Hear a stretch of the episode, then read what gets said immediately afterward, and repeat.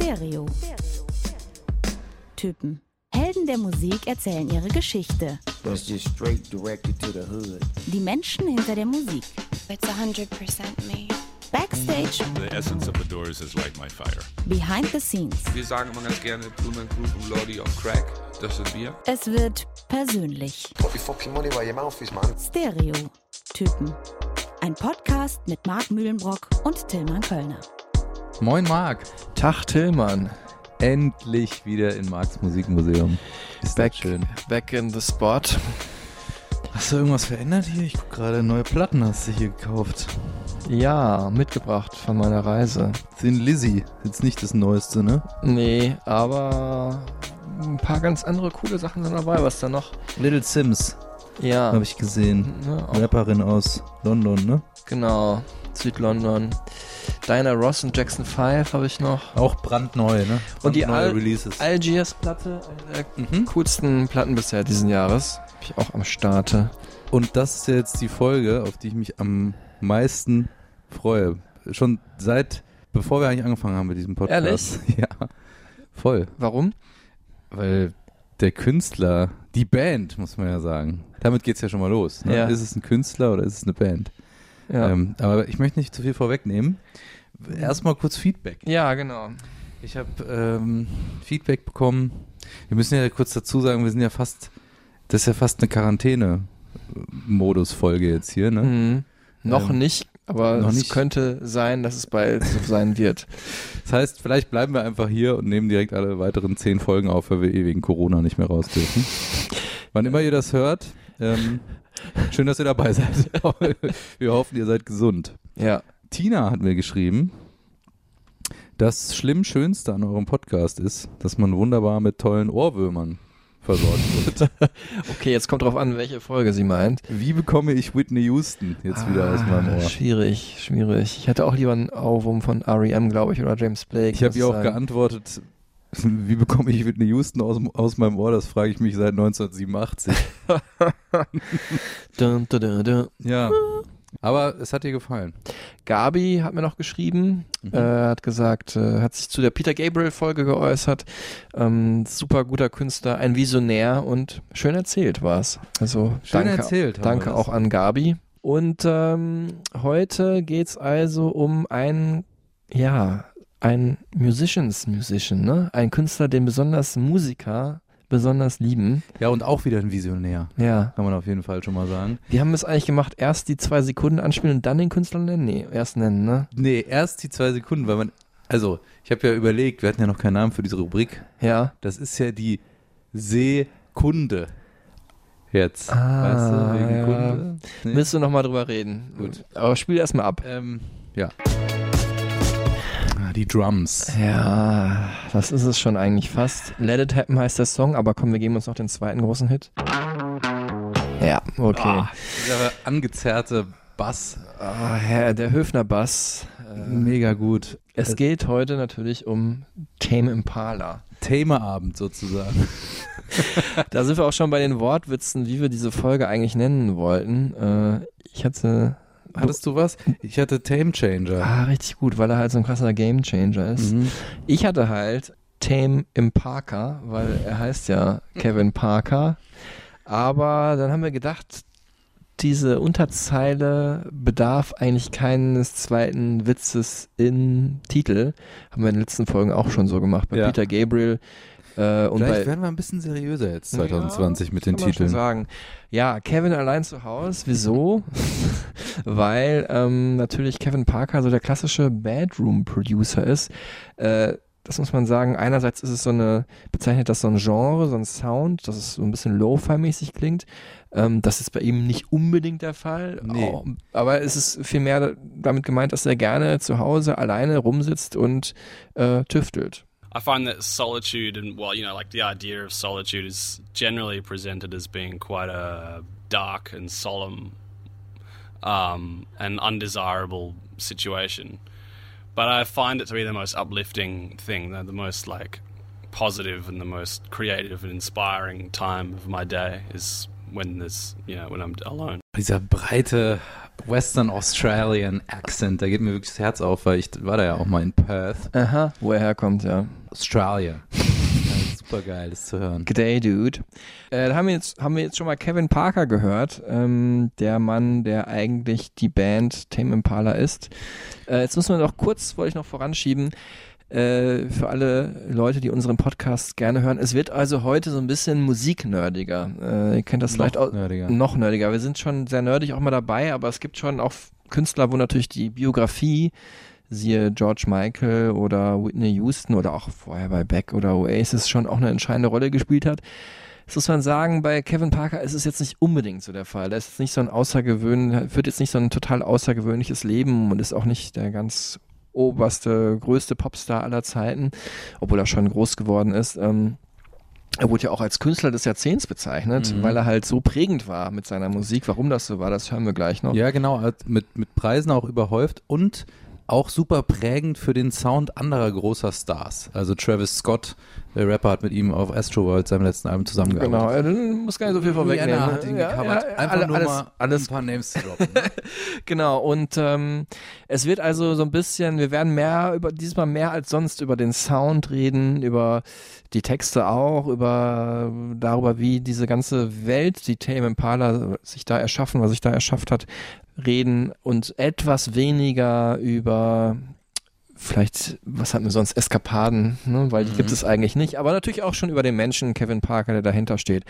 Jetzt haben wir ihn gerade schon gehört. Tillmann, äh, starte du doch mal äh, mit den äh, Fun Facts, wenn du Lust Tim Impala, sozusagen. Ja, ich habe dann auch überlegt, ob man daraus was basteln kann. Ne? äh, dann dachte ich aber, habe ich dann überlegt, okay, dann müssen wir irgendwann auch mal eine Folge machen, wo dann mein Name im Vordergrund steht, aber das äh, ist mir nicht eingefallen, da dachte ich, dann lassen wir es hier auch. Gut, Fun Fact Nummer eins. Tame Impala waren Headliner beim Coachella oder Coachella, da gibt es ja unterschiedliche Mhm. äh, Aussprachen, die da kursieren, dem angesagtesten Musikfestival der Welt, kann man sagen, so super stilprägend immer in Kalifornien, ähm, was schon sehr ungewöhnlich ist, weil es ja jetzt nicht der mega Mainstream-Künstler ist, muss man Mhm. einfach sagen. So, er hat da aber als Headliner auf dem Coachella nichts verdient, Okay.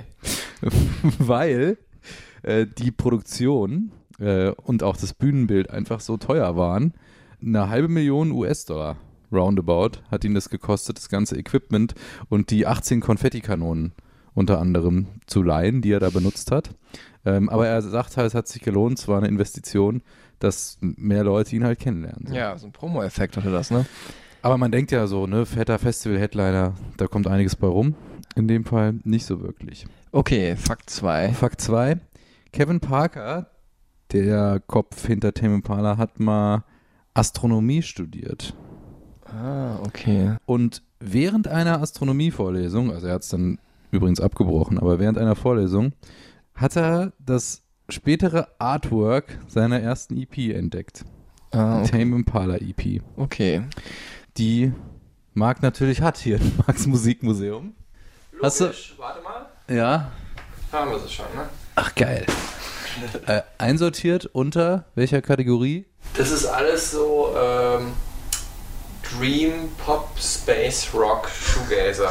Dream Pop Space Rock Shoegazer Psychedelic irgendwas, ne? genau, Psychedelic, das Ähm, passt eigentlich besser Und das Cover Shoegazer. sieht so aus wie so eine, also da ist eine Sonne, die kommt von oben und mündet in so ein regenbogenartig nach unten zulaufendes etwas, das so auch was hat von so einer Vulva vielleicht, Ja, stimmt. so einem weiblichen Genital.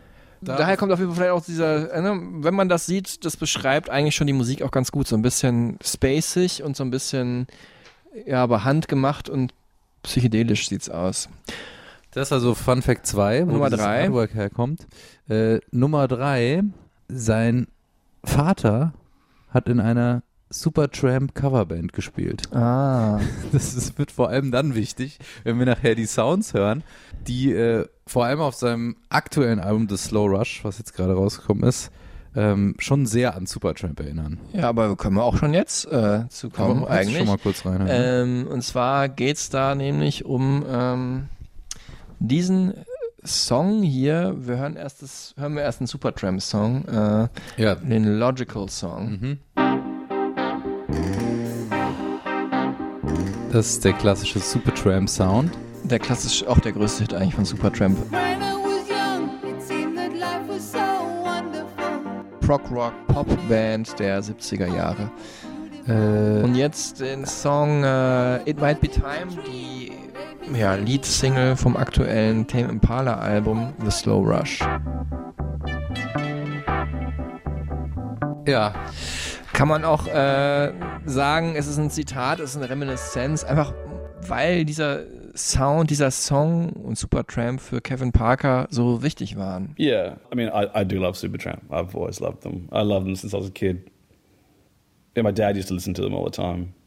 W- one of my earliest memories of listening to music is Supertramp. So they're ex- an extremely nostalgic band for me. It just reminds me of being really, really young and driving around in my dad's car. You know, because we used to do a lot of driving because we used to live in a country town.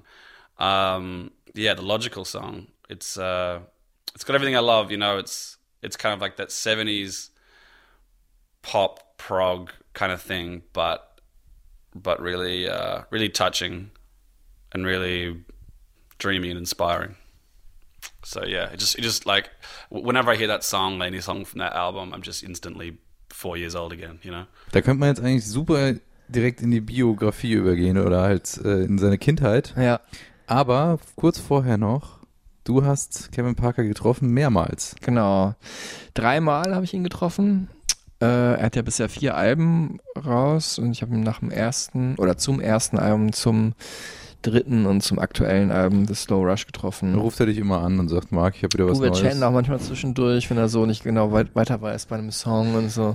Komm rum, Marc. Ähm, und äh, ja, das ist auch mit jedem Interview merkt man dann, wie der Künstler dann auch größer wird. Ne? Das Mhm. erste war in einem okayen Hotel hier in Köln und zwar auch noch nicht mal auf dem Zimmer, sondern halt in der Lobby unten. Und äh, ja, er natürlich damals super junger Künstler, gerade aus Australien mal rübergekommen, um jetzt auch in Europa seine erste Platte in der Speaker zu präsentieren. Es war wirklich ja, so ein bisschen äh, Slacker-mäßig aus, ne? Also ein bisschen Dein so Lieblingswort, ne, seit der Beck-Folge. oft gesagt, ja, so ein bisschen abgehängt, so ein bisschen Hose mit Schlag auch und hat er so ein Turtles-T-Shirt angehabt, das weiß ich noch. Geil. Und das war ja damals ja auch schon Retro, ne? Wir reden ja, Ja. äh, übrigens von dem Jahr, weiß nicht, 2009 müsste das gewesen sein, 2010, Ja. glaube ich, war das. 10 ist das Album rausgekommen. 2010, ja. Und ähm, auch, mein Turtles ist ja ein 90er-Ding, also damals auch wahrscheinlich schon im Second-Hand-Laden in äh, Australien gekauft. Und ähm, hat super bodenständig äh, von seiner Musik und seiner, ja, was ja in dem Sinne dann schon seine Arbeit war, erzählt.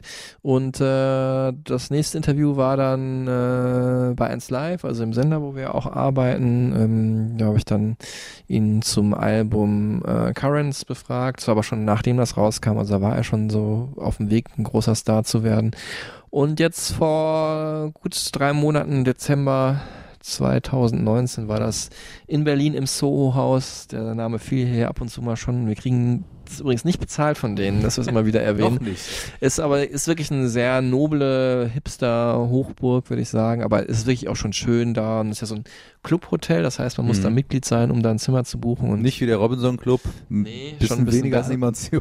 ein bisschen weniger, dafür ein bisschen mehr Stil in den Möbeln und so weiter. Genau. Also kann man schon ganz gut Ein aushalten. bisschen mehr Promis auch. Also hohe Promi-Dichte. Ja, vor allem so ein international, ne, weil das natürlich so eine Kette ist, glaube ich, die gibt's in London und New Mhm. York auch und so.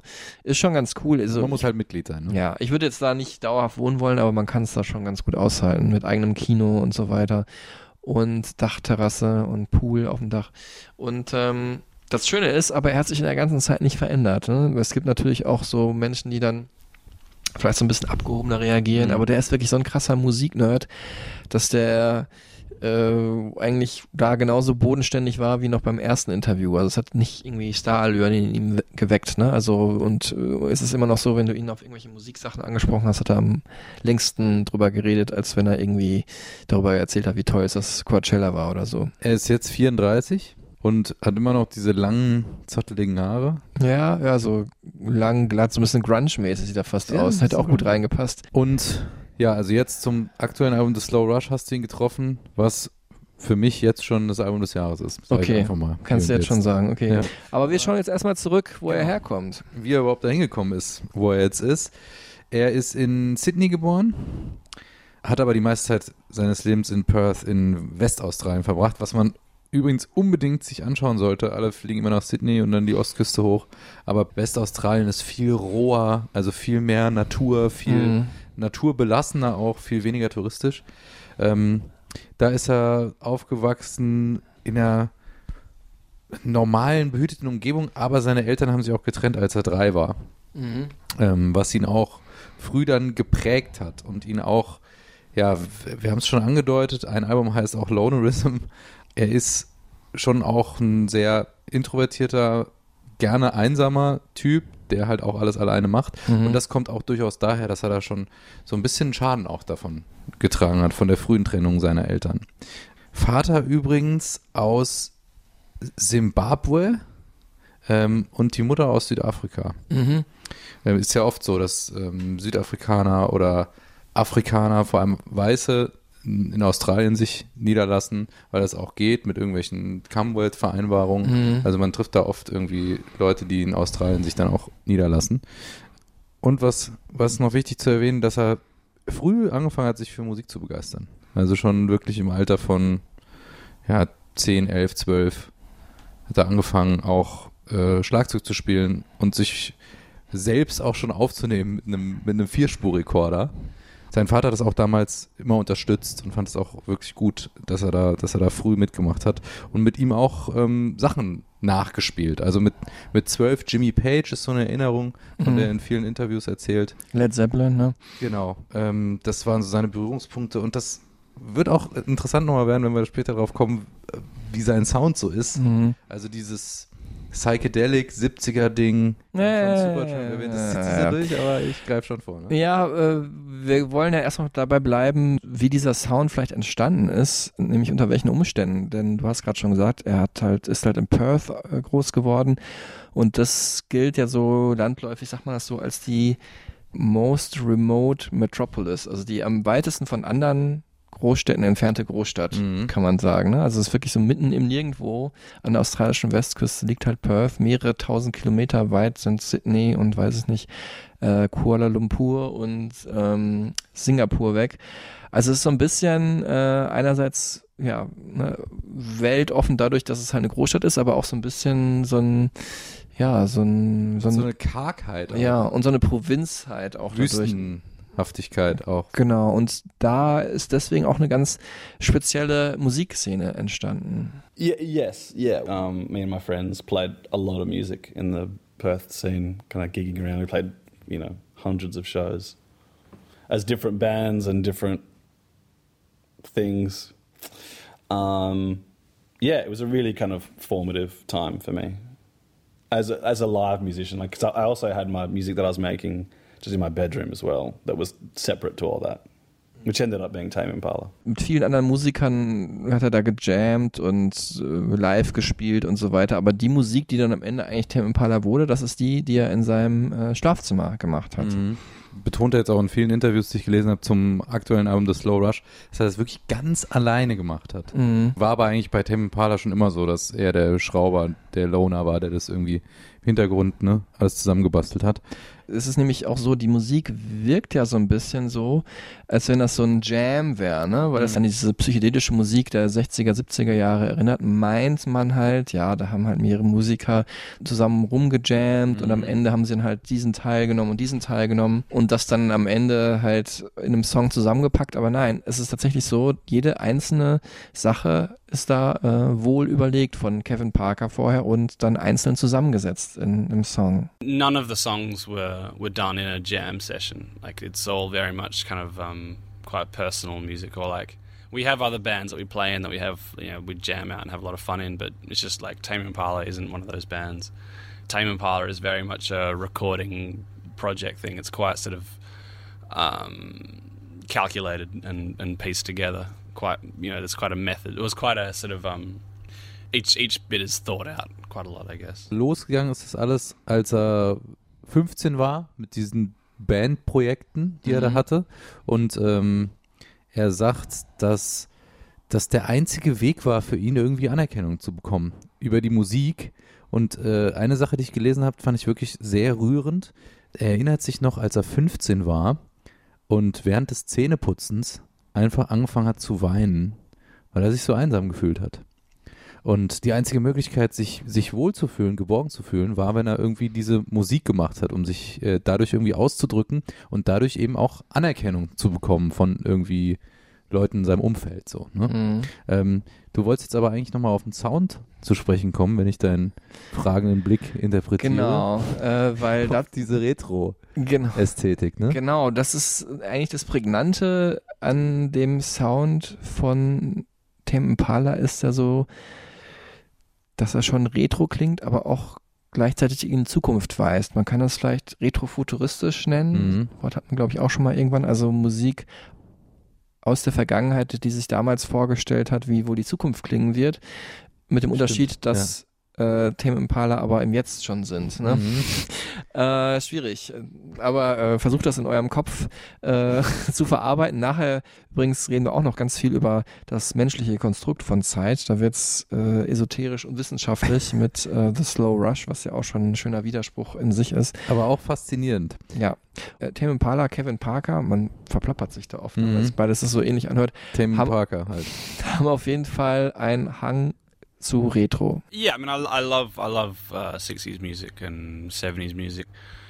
I mean, it's it's not like an intentional thing to try and like bring up the past or anything. It's not like it's not a, a historical thing. Like I couldn't really um, I couldn't really care for the 60s as a as a culture or whatever. I just I'm just in love with um, sounds that are you know that are not like um, um, really, you know, high quality, really hi-fi. You know, like when when something is too kind of um, present or or you know like clean, then it just doesn't have much groove. I think groove has a lot to do with being a little bit um, rumbling and like you know like a like all the, all the sounds and the the guitar and drums and stuff are all they all are clustered together and you know have this kind of nice rumbling sound and uh, to me that that is uh like you know a lot more groovy and, and emotional and and cool sounding than than something that's that clean it's so so what i'm trying to say is it's not necessarily a retro thing it's just it's like a sound thing Also er hat hier ein bisschen widersprochen jetzt hier, Marc, ne? Es ist kein Retro-Ding,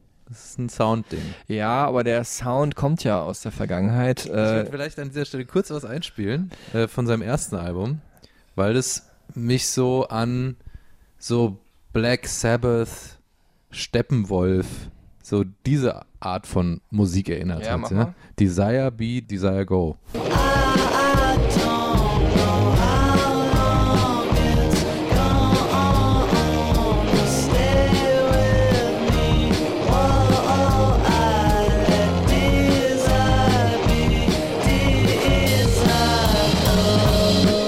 Weißt du, was ich mit Black Sabbath und so meine? ja, wobei es ist schon nicht ganz so hart, finde ich, wie Black Sabbath. Schon ein bisschen mehr in Richtung psychedelisch. Aber dieser gefasste Bass, ne? Ja, aber ich wollte erst mal eine Sache sagen. Äh, der klingt für mich schon stark hier, was ihm auch immer wieder gesagt wird, nach John Lennon, finde ich, von der Stimme hier. Ja, das stimmt. Äh, Gerade dieses so ein bisschen gedrungene, cocky-mäßige, aber doch cool. Mhm. Das finde ich schon sehr stark. Hinterher natürlich nicht mehr, weil da benutzt natürlich dann viel Autotune halt auch für die neueren Stücke und singt selber eher im Falsett. Genau. Ähm, Beatles, aber auch wirklich schön, dass du das ansprichst, weil ich musste auch ganz oft jetzt auch bei den alten Sachen, als ich die gehört habe und auch beim Album Lonerism, immer wieder an die Beatles denken. Zum einen vom Drum-Sound, Mhm. der ja immer sehr im Vordergrund steht, wo man auch merkt, dass er auch sehr stark vom Schlagzeug herkommt, ne? Die Gitarren-Sounds und auch aber die Gesangsharmonien, ja, und seine leicht lamentierende Stimme, wie du es gerade schon gesagt hast, und so, Mhm. die, die Rhythmik, wie Sachen betont werden, das hat mich schon sehr stark an die Beatles erinnert. Und ich finde halt, also Lonerism, als ich das Album gehört habe von 2012, habe ich gedacht, okay, das könnten auch die Beatles 2020 sein, eigentlich. Oder die- die heute noch gäbe. Oder die Beatles 1973 vielleicht, wenn es die da noch gegeben Oder hätte. auch das. Wollen wir da ganz kurz ein Beispiel nur nochmal anspielen? Ja, vielleicht äh, hast du eins. Ich hätte jetzt Ja. Tomorrow Never Knows genommen, vielleicht von Revolver oder was hast du? Ach so, du meinst ein Beatles? Ja, da mach du Beatles und ich Okay. suche die Entsprechung zu Ja. bei Tame Impala.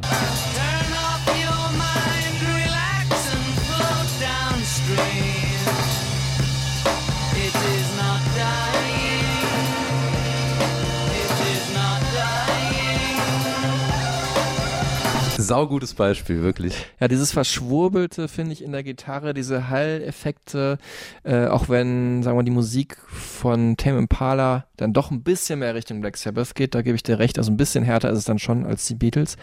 Und äh, er verzichtet auch auf diese indischen Elemente, diese Sita, die die Beatles hier einbauen, aber gerade die Stimme finde ich schon verdammt Ja. ähnlich. Und diese Drums, die so auch rechts und links, äh, nach rechts und links wabern, Ja. ne?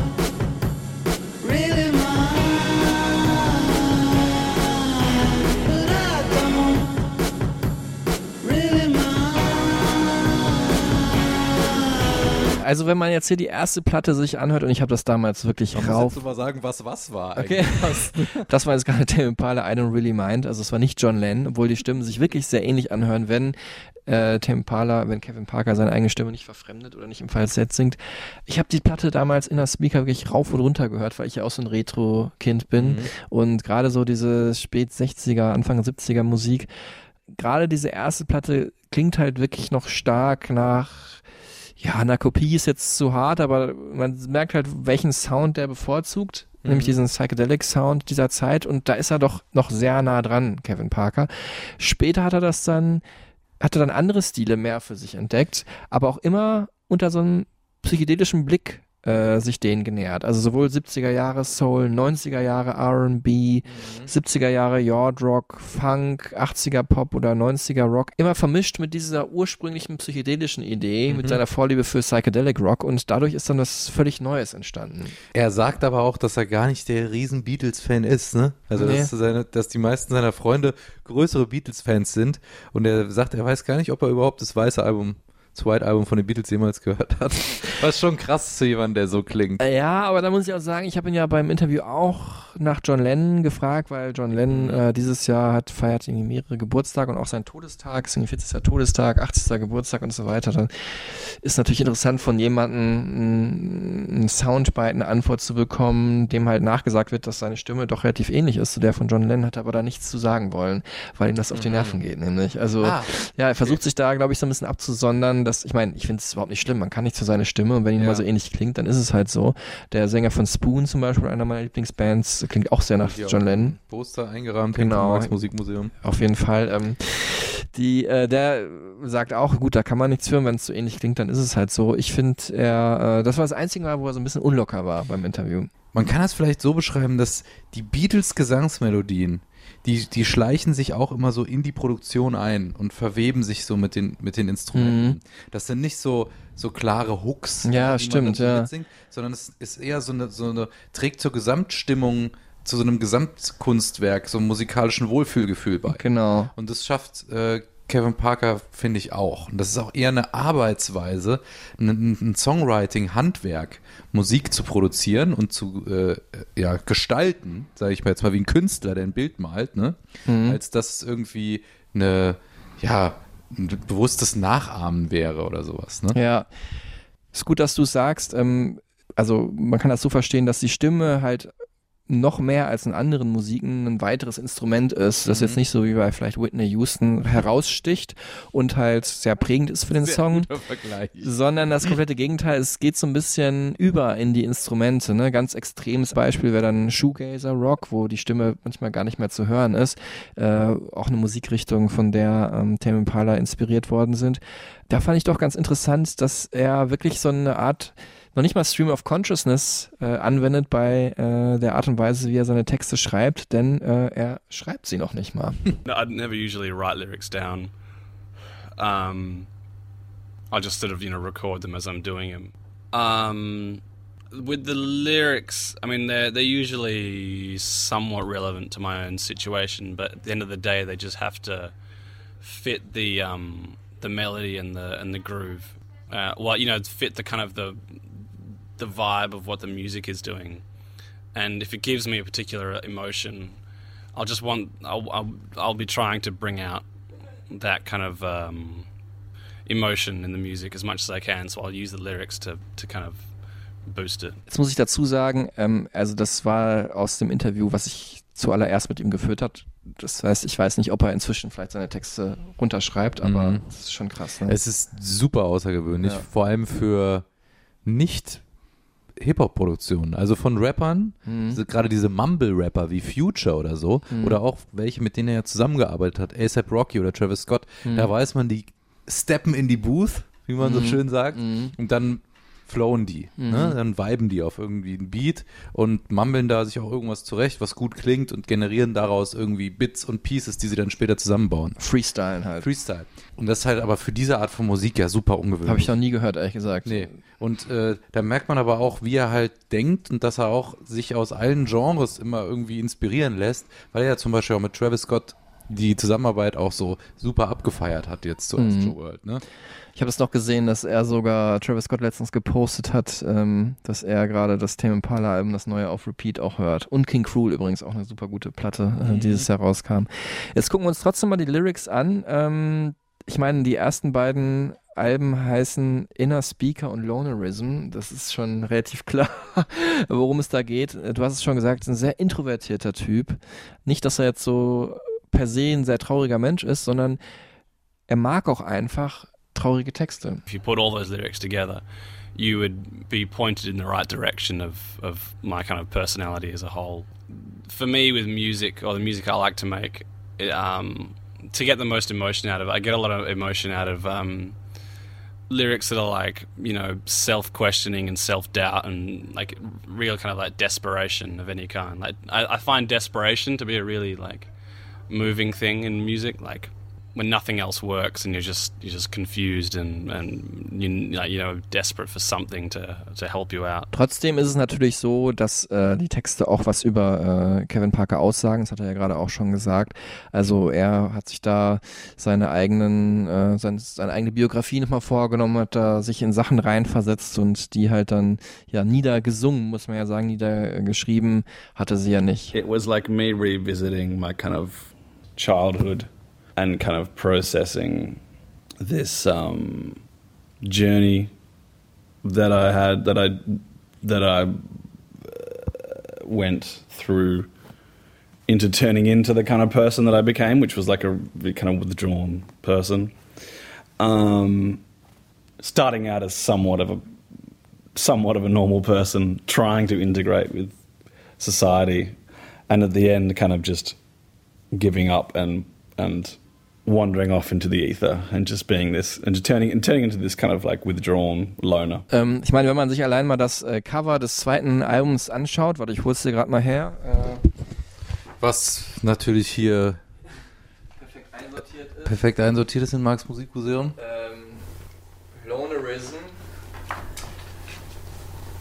Ja, also da sieht man halt, ich würde sagen, es ist ein französisches Schloss oder so in der Art, aber Ja, es ein ist halt Schloss. Von hinter dem Zaun, von hinter dem Zaun fotografiert.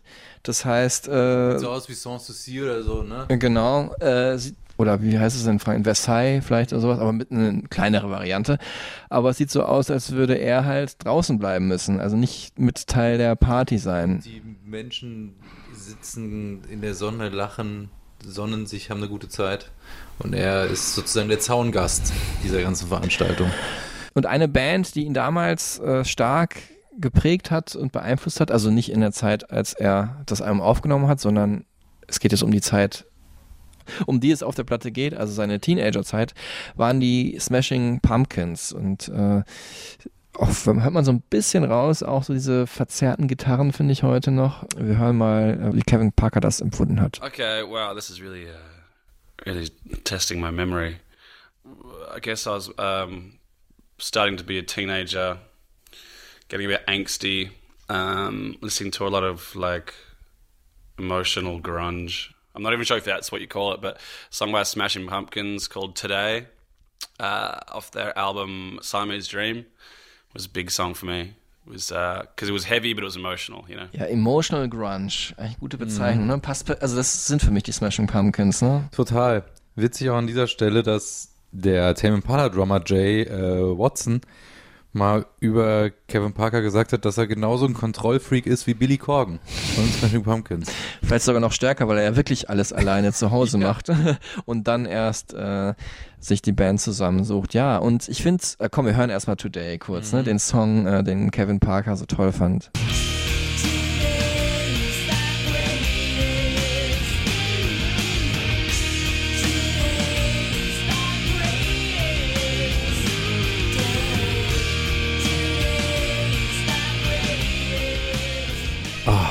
Ach, schön, was ein Song, Ja. ey. Richtig gut. Auch meine Teenagerzeit geprägt. Höre ich nachher auf jeden Fall auch die Platte. Und wir packen den auf die äh, Stereotypen Supertunes, oder? Genau, auf jeden Fall. Also da gehört der Song auf jeden Fall mit drauf, genauso wie die Beatles und natürlich äh, ganz viele Themen Impala-Songs.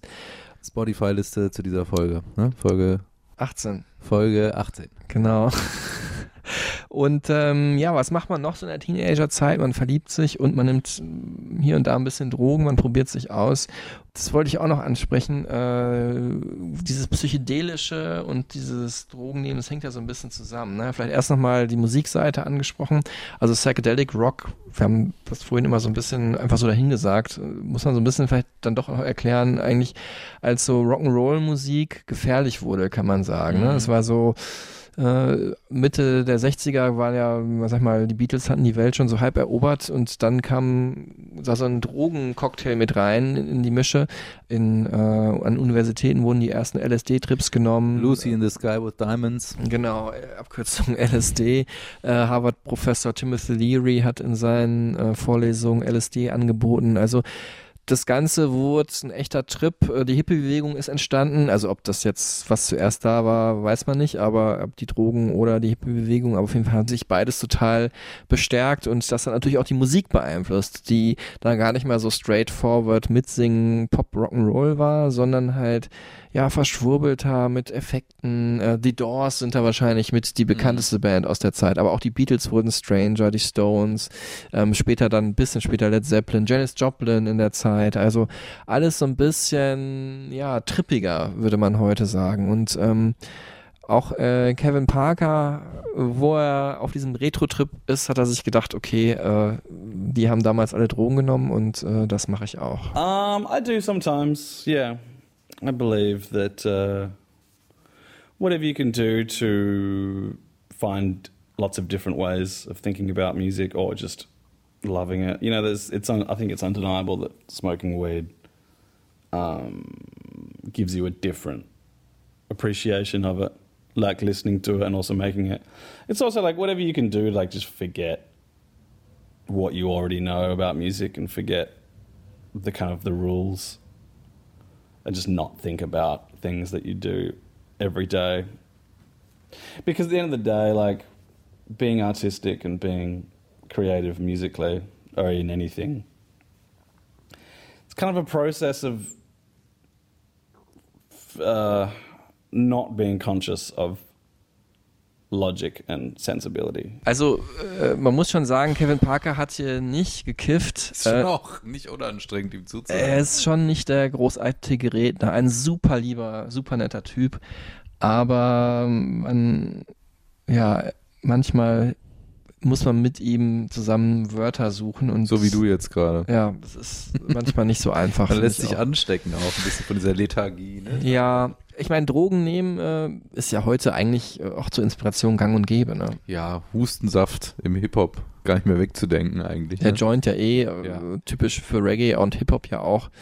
Ähm, Aber ja, hier das Thema Psychedelic und LSD spielt schon schon nochmal eine ganz besondere Rolle hier bei Tame Impala, was auch die Artworks immer total suggerieren. Ne? das eine ist ja auch das Coverbild unserer aktuellen Folge. Und bevor wir jetzt auf diese Platte kommen, die, die quasi der Erfolgsboost ähm, auch war. Wollte ich noch mal einmal den größten äh, Drogentrip ansprechen. Ja, falle ich dir mal ganz frech ins Wort. Sehr gerne. Äh, nämlich, äh, Deinen Drogentrip? nee, ähm, Kevin Parkers größter Drogentrip. Da geht es nämlich tatsächlich um LSD und es geht um die Band, die eigentlich wie kaum eine andere heute für Psychedelic-Musik steht aus der heutigen Zeit. Und das sind die Flaming Lips. When I saw them live in Japan, I was uh, I was in quite a state mentally before. Just I was on acid at the time. It was just like I, don't even take acid that much, but for some reason I was, and it was just like you know you don't need to.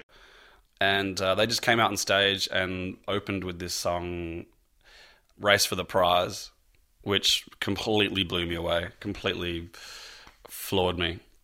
Um, and I was a converted. I was uh, a Flaming Lips disciple ever ever since. So if you if you ever get to see them live, you ever hear them play this song, you'll know what I mean. But in the meantime, just YouTube them playing live. Wir hören mal kurz rein in den Song. Race for the Prize, Flaming Lips.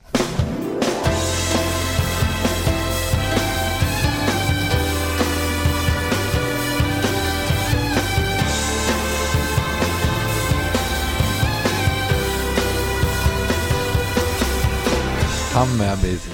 Aber gut, und ich muss sagen, äh, ich, wie Kevin Parker es da empfohlen hat, if you ever get the chance to see them live, you should. Und ich habe das getan und es ist wirklich genauso, wie er es beschrieben hat. Eines der orgiastischsten Erlebnisse innerhalb der Musik, die ich je hatte. Also die Band hat so ein bisschen Do-it-yourself-Charme, designt ihre Kostüme selbst. Es gibt Tänze auf der Bühne in Alien- und Santa Claus-Kostümen, äh, bunte Konfettikanonen, die direkt beim ersten Song krass in die Luft schießen, alles abfeuern, was geht. Später kommt dann noch so ein Einhorn mit Neonfarben, äh, das leuchtet und äh, Sänger Wayne Coyne äh, hat ein Megafon in der Hand, aber gerade dieser erste Song und auch diese Musik, finde ich, löst in mir solche Glücksgefühle aus, wie eigentlich auch ein Drogentrip, kann man sagen, dass ich auch jetzt durch diese paar Sekunden, die wir es gehört haben, total euphorisiert bin, mhm. weil ich mich natürlich auch an das Konzert erinnere.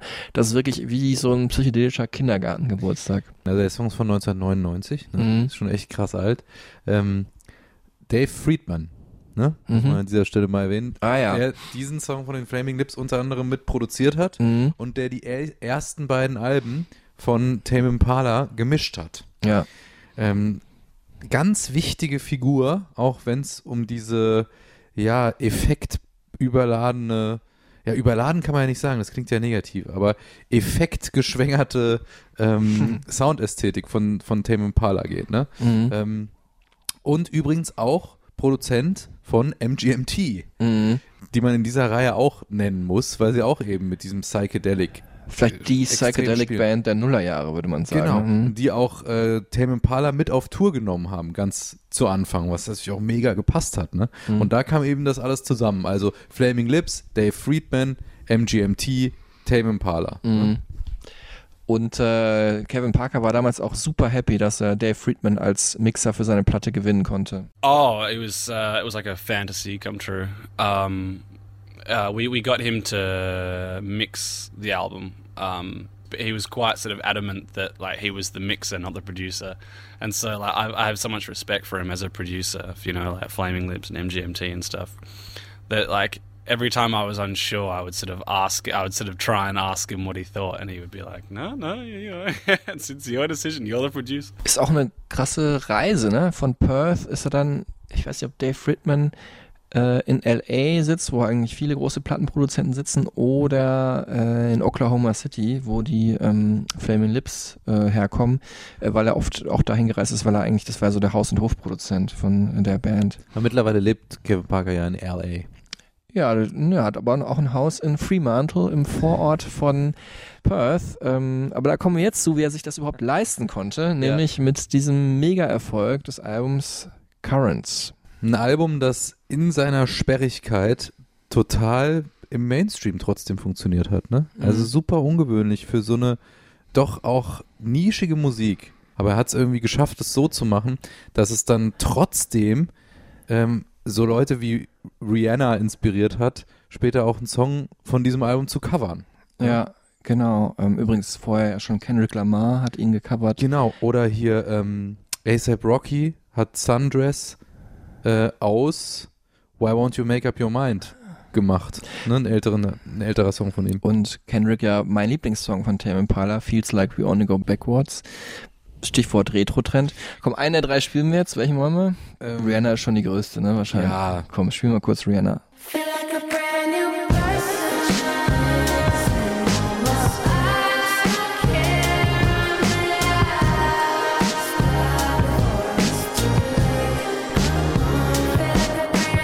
Das war Same Old Mistakes, äh, Rihannas Version von New Persons Same Old Mistakes von Tame Impala.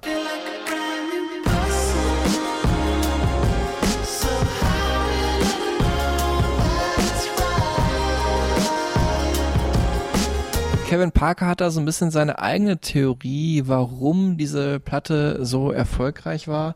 Haben wir das Jahr genannt eigentlich, in dem wir jetzt gerade sind? 2015. Genau, sind wir 2015, genau. Also mitten im Jahrzehnt, um den Sound des Jahrzehnts zu prägen. Äh, wen er alles damit geprägt hat, haben wir gerade schon so ein bisschen gesagt. Ähm, ja, und Kevin Parker hat da so ein bisschen seine eigene Theorie, warum das so dann doch überraschenderweise für so eine sperrige Platte so erfolgreich wurde. I think like larger audiences are appreciating innovation as like a thing more and more.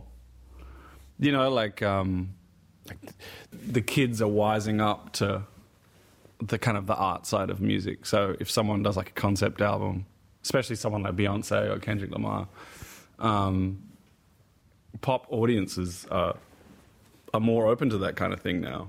Pop music in the 90s had to be of a certain sort of like set of rules. Ja, und diese, diese Rules, diese Regeln hat Tame Impala da gebrochen, vor allem was so, sag ich mal, das Raum-Zeit-Kontinuum angeht, weil äh, er es hat sich nicht den 90ern unbedingt gewidmet, sondern wie ich finde, es hat halt so einen starken 80er Touch, ne? Also Total, äh, ja. wenn wir jetzt hier mal den Song äh, The Moment hören, It's getting closer.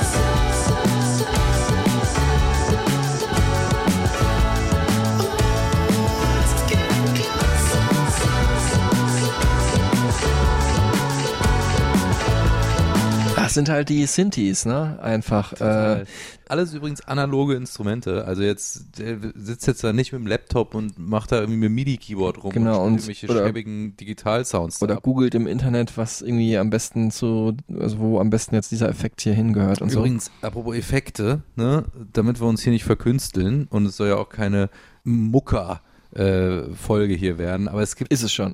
Wikipedia-Artikel allein über ähm, Kevin Parkers Gitarreneffekte, die er benutzt. Krass. Und Okay. der ist so absurd. Also fängt an mit The components to Parker's pedal setup is a holy grail reverb into a blues driver into a carbon copy delay into a Dynacomp into a small stone phaser into a fuzz phase Okay, okay, okay. Ich verstehe es, ich verstehe es, ja. Also, er, er benutzt ganz viele Effekte in der Reihe ne? und was auch super außergewöhnlich ist für Tame Impala, er legt manchmal Effekte auf die ganze Summe, also auf alle Instrumente Mhm. und vor allen Dingen das Schlagzeug wird öfter mal so weggefiltert, ne? Mhm. Oder mit so einem mit so einem Phasenverschiebungseffekt irgendwie versehen, was halt total einzigartigen Sound dann eben ausmacht. mhm.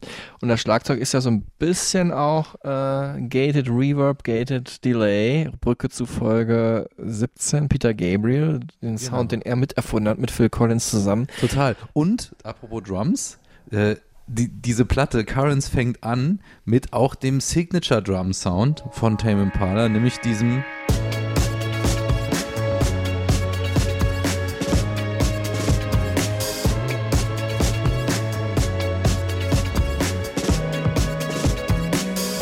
immer auf jeden Takt die Snares zu hauen. Das hat er super oft gemacht, in ganz vielen anderen Songs auch vorher schon.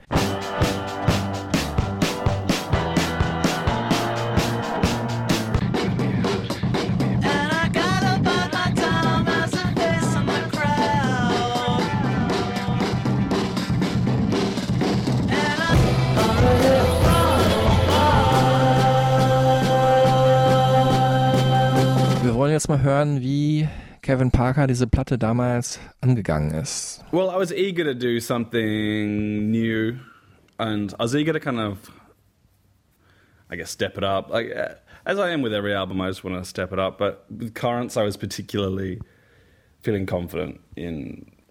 Um, I felt like uh, like I wanted to make something that was a lot, lot kind of like cleaner and slicker and pop, you know, well, and like a- embracing electronic stuff more than I have before.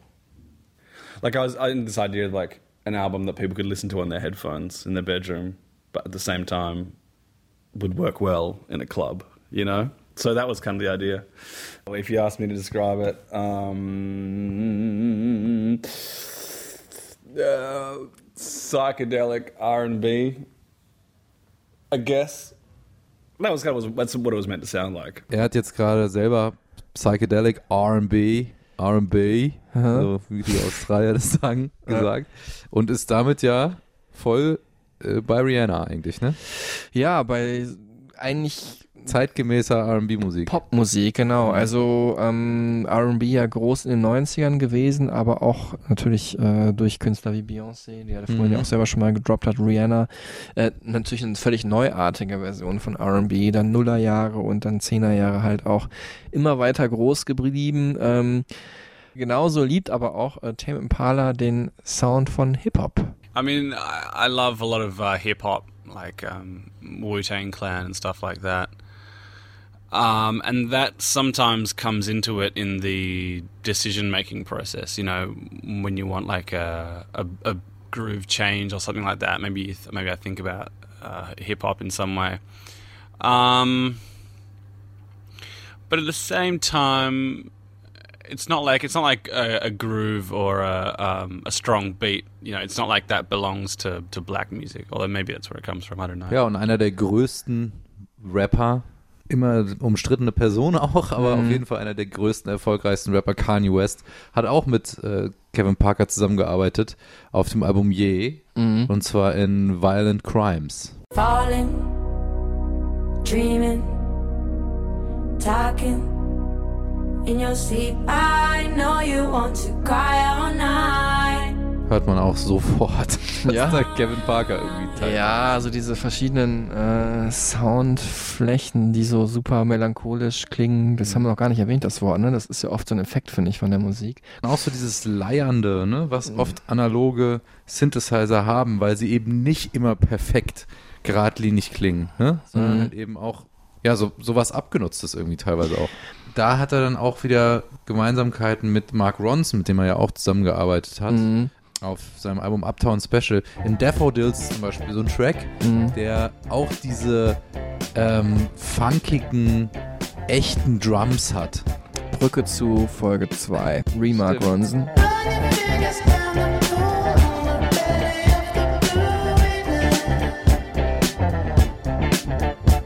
Und da singt er ja auch noch, ne? Ja. Ähm, und über, ich meine, wir könnten jetzt ewig weitermachen mit dem Name droppen. Alle wollten sie mit Kevin Parker zusammenarbeiten. Ähm, über Mark Ronson dann halt äh, mit Lady Gaga zusammengearbeitet. Äh, Perfect Illusion. Mhm. Der Song hat er mitgeschrieben und er Und spielt Mark den- Ronson auch, übrigens. und er spielt den jetzt auch äh, immer mal wieder live, auch selber, genauso wie er ähm, Kylie Minogue covert Confide in Me, finde ich unfassbar gut, dass er sich dieses Lied mal ausgesucht hat. Und natürlich sein bekanntestes Cover äh, kommt noch aus der ersten Phase in der Speaker-Zeit, ähm, als er sich damals nämlich überlegt hat, wir haben zu wenig Songs live und brauchen irgendwie was Cooles, Neues und wo wir irgendwie einen Twist zu geben. Und das ist äh, Remember Me.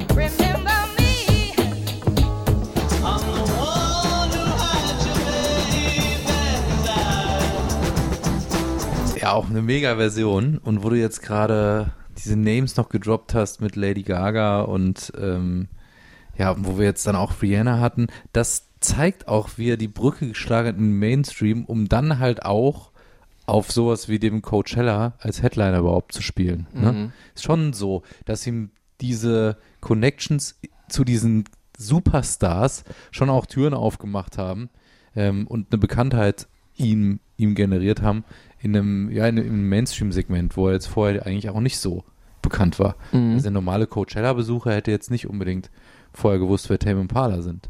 Auf einmal stehen die da als Headliner auf der Bühne. ist schon Wahnsinn. Wir kommen jetzt zum neuen aktuellen Album, Mhm. The Slow Rush, Tillmann Kölners Platte des Jahres, schon im März, sagt er das. Warum? Ich habe lang nicht mehr ein Album so oft einfach durchgehört. So von Anfang bis Ende. Ist einfach mal wieder so ein richtiges Album. Super stringent und total irgendwie auf den Punkt. Also es gibt zwar so Songs, die sind ein bisschen sperriger, so Posthumous Forgiveness oder so, Mhm. der ja auch ähm, ein sehr persönlicher Song ist. Mhm. Ne? Aber so von, von Anfang bis Ende, diese gesamte Soundästhetik, das ist so zeitlos, aber so zeitgeistig gleichzeitig und trifft halt bei mir einfach irgendwie jeden Nerv. Bei mir sind ja die Nerven so ausgeprägt. Äh, Disco, Funk, Hip-Hop, Elektro, R&B, ne? Mhm. Aber auch halt so dieses Indie-Ding, was ich bei Phoenix so liebe, Mhm. das höre ich da irgendwie auch raus. Also es hat mich einfach komplett in der Mitte meines Herzens erwischt. Ja, ich würde schon sagen, dass du von uns beiden derjenige bist, der so ein etwas, ich will nicht sagen glatt, aber den glatteren, poppigeren Sound mehr mag als ich. Ähm, mir gefällt die Platte aber auch richtig gut. Ähm, ich finde es unfassbar vielseitig, das Album. Also manchmal taucht ein Instrument für zwei Takte auf und dann nie wieder. Einfach unglaublich, welche Zitate da äh, verwendet werden. Ähm, Is It True ist so eine krasse äh, äh, 80er Powerballade, finde ich. Dann vieles klingt sehr funky, basiert einfach auf einer super genialen äh, Bassmelodie und am schönsten finde ich eigentlich dieses Ding hier, Tomorrow's Dust. Äh, das klingt für mich wirklich wie so ein Song von Air, dem Elektronikduo aus Frankreich.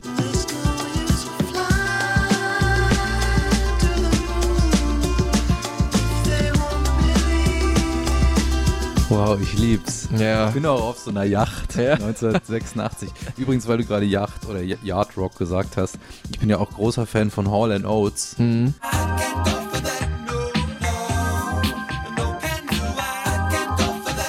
Und das fühle ich halt total in Breathe Deeper, meinem Lieblingssong von diesem Album, The Slow Rush.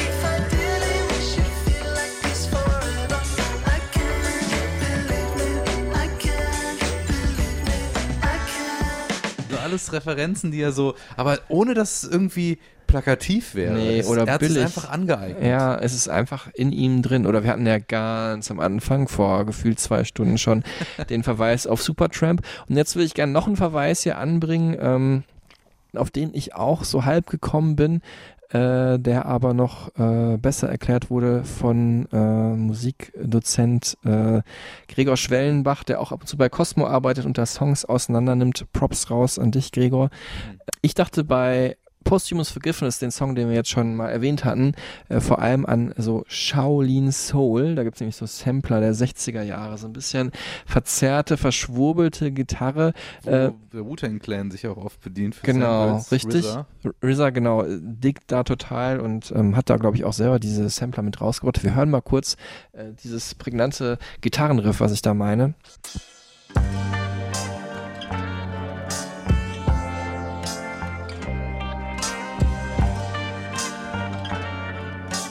Es ist äh, ein, nämlich ein Zitat äh, von äh, Jaco Pastorius. Danke nochmal, Gregor. Oh, also Nerd Level 1000. ist Ja, äh, von der Band Weather Report, äh, die du ja auch schon in der letzten Folge erwähnt hast. Stimmt, Ich ja. weiß nicht, ob du es weißt, ich habe es aber rausgeschnitten. Ja, Prog Rock. genau, eher so ein bisschen Fusion Mhm. Jazz, Fusion Jazz Pro Progressive Ja. Rock. Psychedelic. wo wir gerade hier beim Name droppen sind. Portrait of Tracy heißt der Song, können wir auch noch mal kurz anspielen.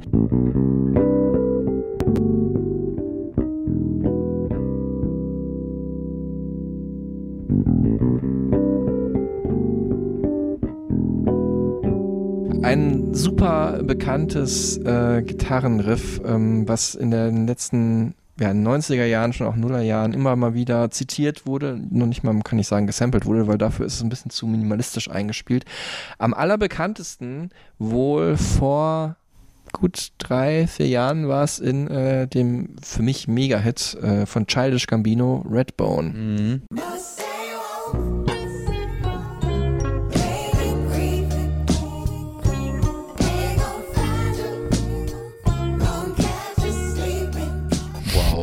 Gut, ne? Übrigens auch ein Song, der in jeder meiner entspannten Playlists drin ist. Jetzt auch in der Stereotypen Supertunes zu dieser Folge. Genau, neben Jacko Pastorius. Für mich ist es aber eher ein sexy Song, muss ich sagen. Also ich entspanne da nicht so zu.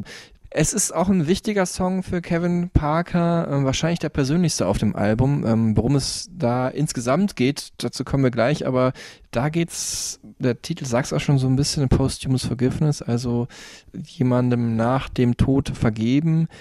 Natürlich um jemand, mit dem man vielleicht ein enges Verhältnis hatte. In diesem Falle geht's um äh, seinen Vater. Yeah, my dad kind of it was inspired by that. I don't want to say that's like exactly to the detail because at the end of the day, it's just a song.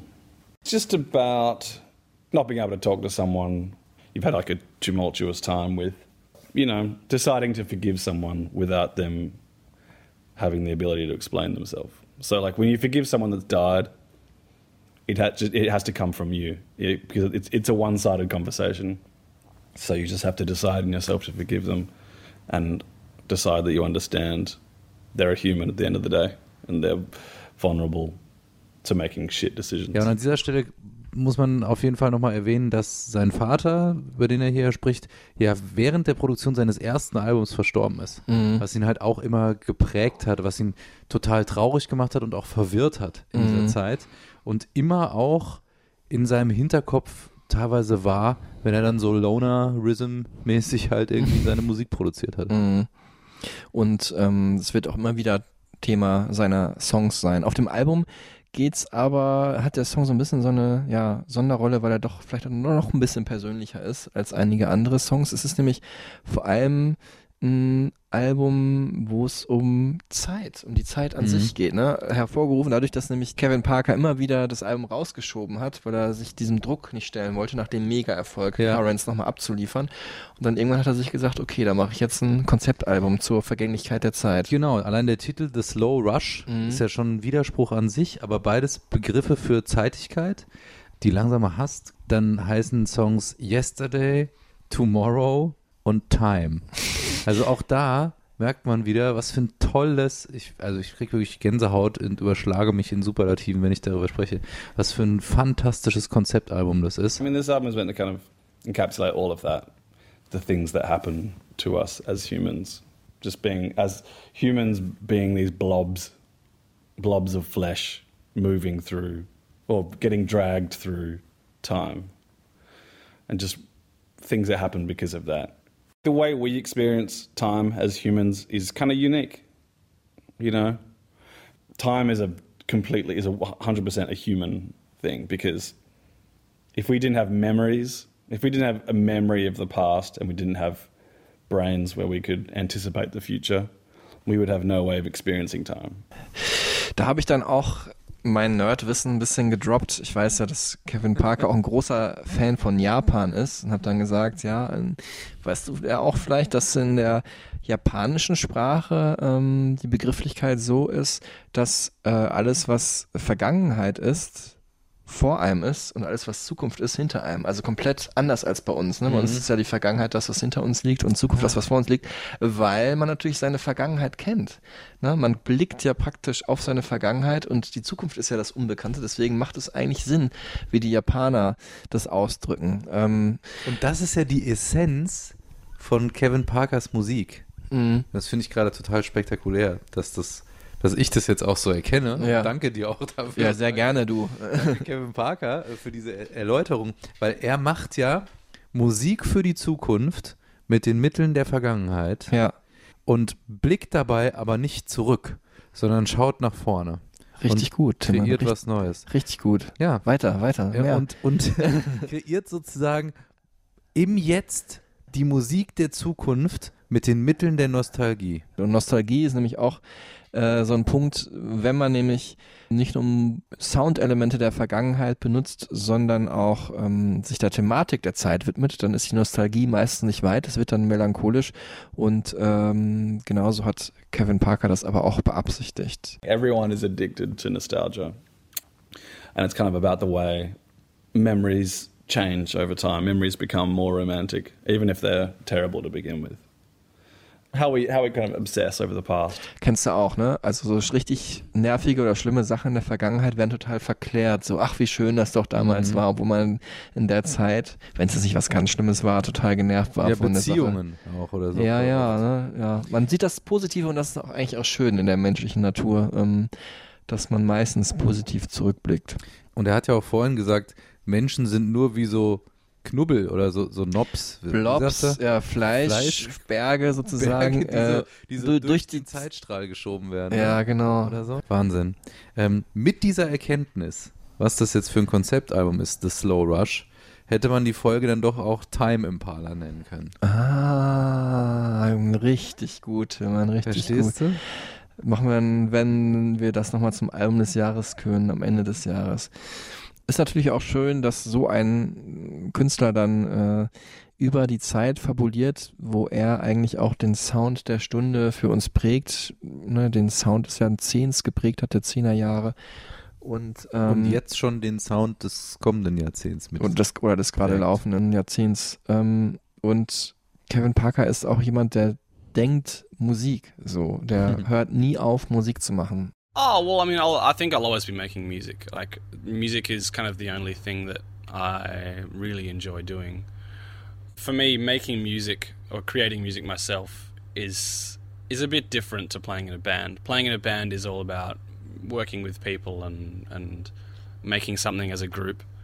But to me, like writing songs in my head is is like the the main part of music and then you know recording it after then is another part and then playing it in a band is another part i'll, I'll always be thinking about music definitely like for the rest of my life probably Wir werden wahrscheinlich auch für den Rest unseres Lebens immer an Musik denken. Wir sind noch nicht ganz so talentiert wie Kevin Parker, aber wir äh, haben zumindest diesen Podcast hier. Ist doch auch was. Ey, ich bin so dankbar, dass es diesen Typen gibt. Ja, Tame Impala ist schon gut, ey. wirklich eine Band, die mich einfach komplett abholt, wie man immer so schön sagt.